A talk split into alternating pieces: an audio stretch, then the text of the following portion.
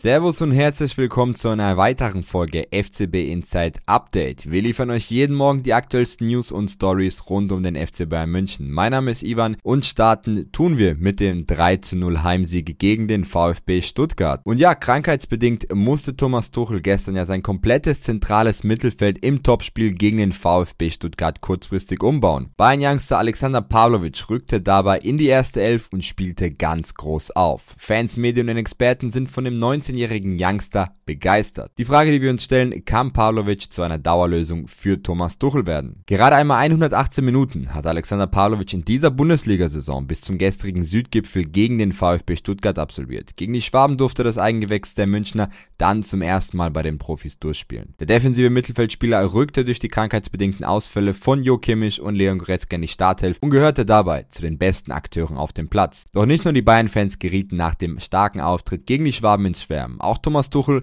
verteilte ein Sonderlob an den Youngster und sagte, wir können seine Leistung heute gar nicht hoch genug schätzen. Alex hat in den vergangenen Spielen gute Auftritte. Ich freue mich sehr für ihn. Er trainiert gut, er ist ein toller Kerl, sein Herz ist am rechten Fleck. Und ja, Pavlovic glänzte vor allem durch ein sauberes Passspiel und war in der Defensive immer sehr, sehr aufmerksam. Auch wenn er sehr kurzfristig ins Team kam, strahlte er eine unglaubliche Sicherheit aus. Zudem waren seine Standards stets gefährlich. Das 13-0 von Minjae Kim bereitete er mit einer Hereingabe vor. Doch auch ein Blick auf die Zahlen zeigt, Pavlovic hat gestern Abend eine echte Masterclass hingelegt. Daneben seinem Assist kam der deutsche U20-Nationalspieler auf eine Passgenauigkeit von 86% und hat 75% seiner Zweikämpfe gewonnen. Jan Pavlovic durfte er bereits Anfang November beim 4-0-Erfolg gegen Borussia Dortmund zeigen, dass er in der Lage ist, auf Topniveau mitzuhalten. Gegen den BVB durfte er jedoch lediglich 30 Minuten ran, überzeugte dennoch auf ganzer Linie. Der Gala-Auftritt gegen Stuttgart zeigt nun, Pavlovic kann solche Leistungen wiederholen. Jetzt die Frage an unseren Experten Vieco. Kann Pavlovic nach den starken Auftritten gegen Dortmund und den VfB Stuttgart in der Rückrunde womöglich eine größere Rolle unter Thomas Tuchel einnehmen? Definitiv.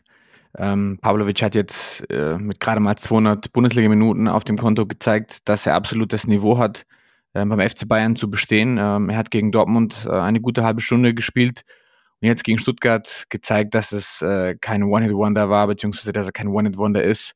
Ähm, er hat 90 Minuten durchgespielt. Ähm, er hat kurzfristig erfahren, dass er quasi reingeworfen wird und hat dann ähm, ja eine regelrechte Masterclass abgerufen. Ähm, und Thomas Tuchel, wer ganz genau zugehört hat, ähm, auch gerade im Sommer, hat auch im Sommer schon äh, gesagt, dass Pavlovic ein Kandidat ist, den er auf der Liste hat. Ähm, damals war er aber verletzt, das heißt, er hat Teile der Sommervorbereitung bei den Profis verpasst. Und ähm, ich glaube, wenn er sich nicht verletzt hätte und regelmäßig äh, trainiert hätte oder eine Vorbereitung da gewesen wäre komplett, dann hätte man ihn vielleicht schon früher gesehen.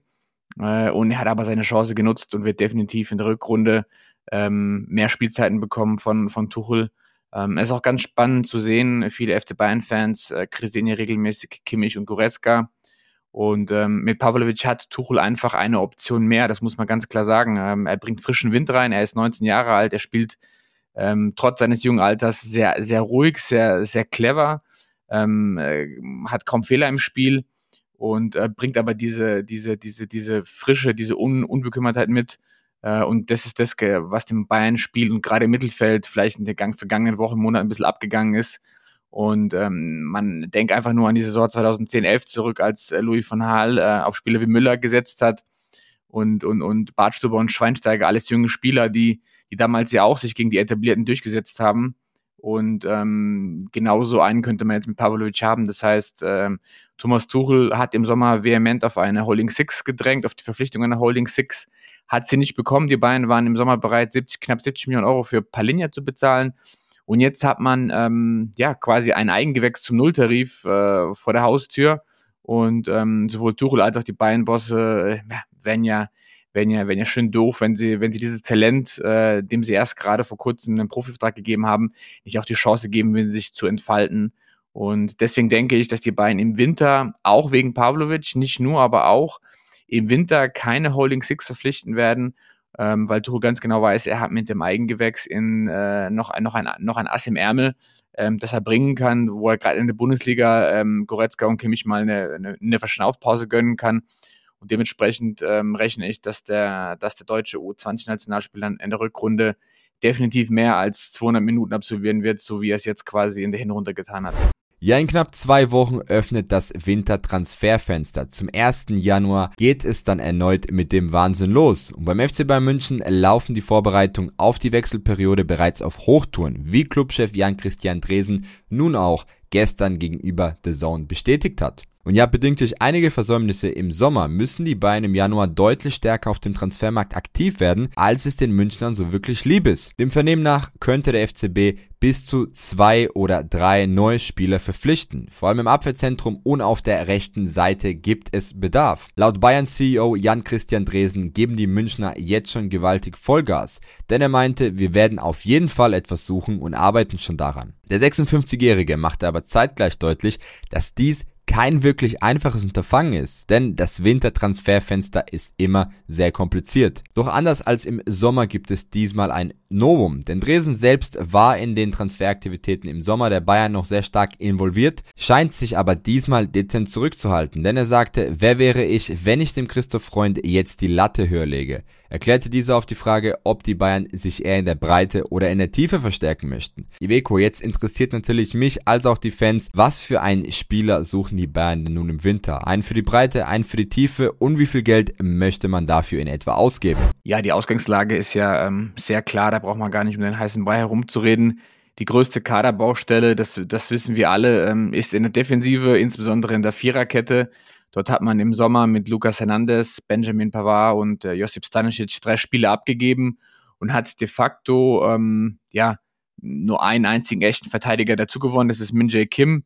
Konrad Leimer spielt quasi regelmäßig als Rechtsverteidiger, ist aber eigentlich kein äh, gelernter Rechtsverteidiger, sondern wurde für das Mittelfeld geholt und äh, muss eben aufgrund der, der, der personellen Ausfälle in den vergangenen Monaten immer wieder hinten rechts aushelfen.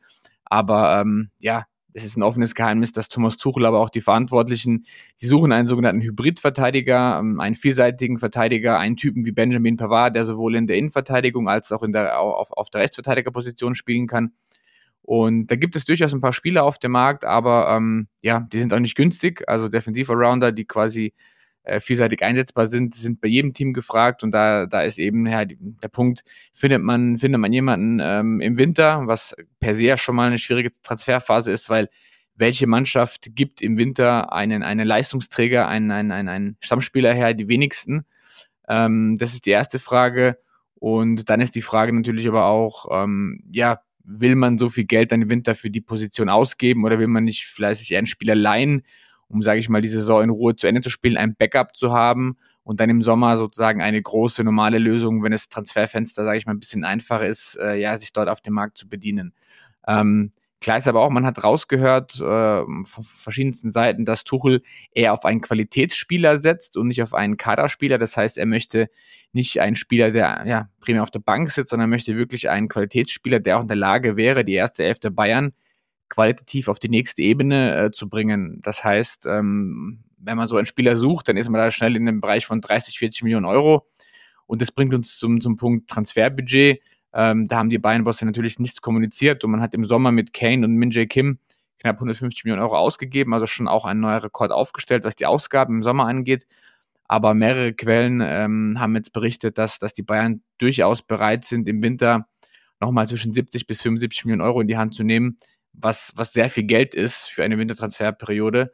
Und wenn man sich die letzten Jahre anschaut, haben die Bayern da ähm, ja primär mit Leihspielern gearbeitet und äh, die sich dann quasi vom Winter bis zum Ende der Saison ausgeliehen. Mit Kaufoptionen haben die aber im seltensten, seltensten Fall gezogen. Siehe Dele Blind zum Beispiel oder auch Jorge Cancelo. Ähm, aber es wird spannend. Also äh, klar ist, in zwei Wochen geht das Transferfenster auf, dann wissen wir alle mehr. Es werden viele Namen gehandelt und Jan-Christian Dresen hat es ja vor dem äh, Spiel in Stuttgart gesagt, wir arbeiten dran. Das heißt, äh, da laufen Gespräche, die Scouts sind aktiv unterwegs. Die Namen äh, tauchen ja nicht von irgendwoher auf, sondern die Namen tauchen auf, weil die Bayern äh, viel unterwegs sind, weil die Scouts mit, mit Leuten sprechen, weil die Berater aktiv sind. Und äh, dementsprechend ähm, sind die Bayern gerade im Hintergrund am Planen und äh, wollen dort im Januar definitiv personell nachlegen. Das waren die aktuellsten Meldungen hier bei FCB Insight Update. Für noch mehr Bayern News und exklusive Einblick hinter die Kulissen, besucht doch gerne unsere Website oder holt euch unsere App, die ihr im Google Play Store und im Apple Play Store unter FCB Insight finden könnt. Vielen Dank fürs Zuhören.